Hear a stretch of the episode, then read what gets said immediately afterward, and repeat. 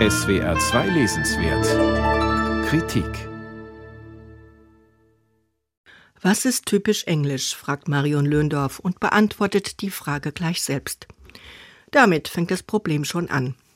Dass England ein Problem mit dem Kontinent hat, ist den Europäern spätestens seit dem Brexit klar geworden. Kopfschüttelnd schaut man auf den erratisch agierenden britischen Premierminister Boris Johnson und seinen schlingernden Corona-Kurs. Der Blondschopf mit wilder Wuschelfrisur ist weit entfernt von der strukturiert argumentierenden deutschen Bundeskanzlerin.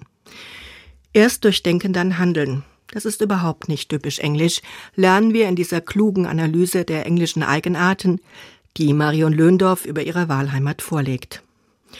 Muddling Through nennt die Autorin die britische Technik der Problemlösung, was man mit sich durchwursteln übersetzen kann. Erfolgreich sein ohne viel Planung oder Mühe definiert der Webster, das Standardwörterbuch der englischen Sprache, diese britische Besonderheit. Bei den europäischen Brexit-Verhandlern entstand der Eindruck, England würde mit geschlossenen Augen auf einen Abhang zurasen, erinnert sich Löndorf. Ihr liebevoll distanzierter Blick auf das Land, in dem sie seit 20 Jahren lebt, leuchtet die Hintergründe für vieles aus, das wir vor allem aus den Medien kennen. Königshaus und Klassenbewusstsein, die berühmte englische Gartenkunst, sturzbetrunkene Hooligans in den Innenstädten, gepflegte Gespräche übers Wetter und der schräge Humor in Monty Python Filmen. Das sind nur ein paar Dinge, die England anders machen.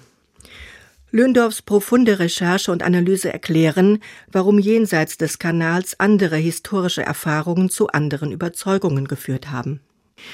So hat England beispielsweise im Zweiten Weltkrieg zwar unter dem Dauerbombardement der deutschen Luftwaffe gelitten, aber die Schmach einer feindlichen Besatzung musste es im Gegensatz zu Frankreich nicht ertragen. Das Gefühl, über Jahrhunderte Herr im eigenen Land geblieben zu sein, stabilisiert das nationale Selbstbewusstsein, das sich auch aus Großbritanniens Vergangenheit als größte Kolonialmacht der Geschichte speist.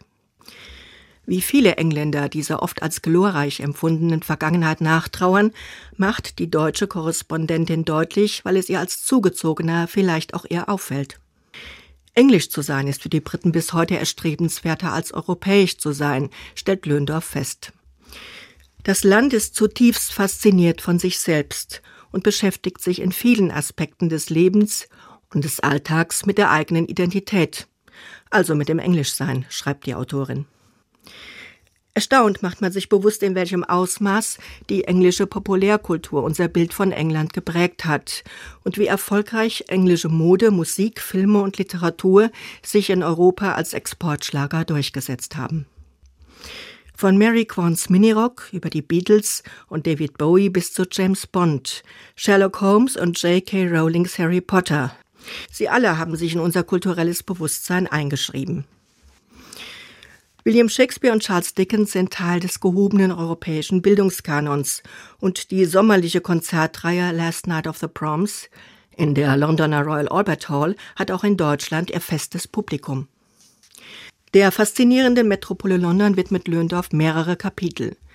Immer wieder geht sie auch den Ursachen für Englands stark ausgeprägte Klassengesellschaft nach, die bereits im Schulsystem angelegt sind. Bei manchen Beobachtungen fragt man sich allerdings, ob sie wirklich so typisch englisch sind. Ungesunde, cholesterinreiche Ernährung ist nicht nur in ärmeren britischen Haushalten verbreitet. Statt des fetten englischen Klassikers Fish and Chips ist es bei uns die Currywurst mit Pommes. Auch die Amokläufe gewaltbereiter Fußballfans sind kein ausschließlich britisches Phänomen. Wer weiterlesen will, findet eine anregende Liste deutscher und englischsprachiger Bücher in Marion Löndorfs rundum gelungenem Sachbuch. Lehrreich und locker geschrieben, ohne ins Oberflächliche abzudriften, tröstet es ein wenig darüber hinweg, dass Brexit und Corona den Kontinent und England auseinanderdriften lassen. Marion Löndorf, geschüttelt, aber ungerührt zu Klampen Verlag 22 Euro.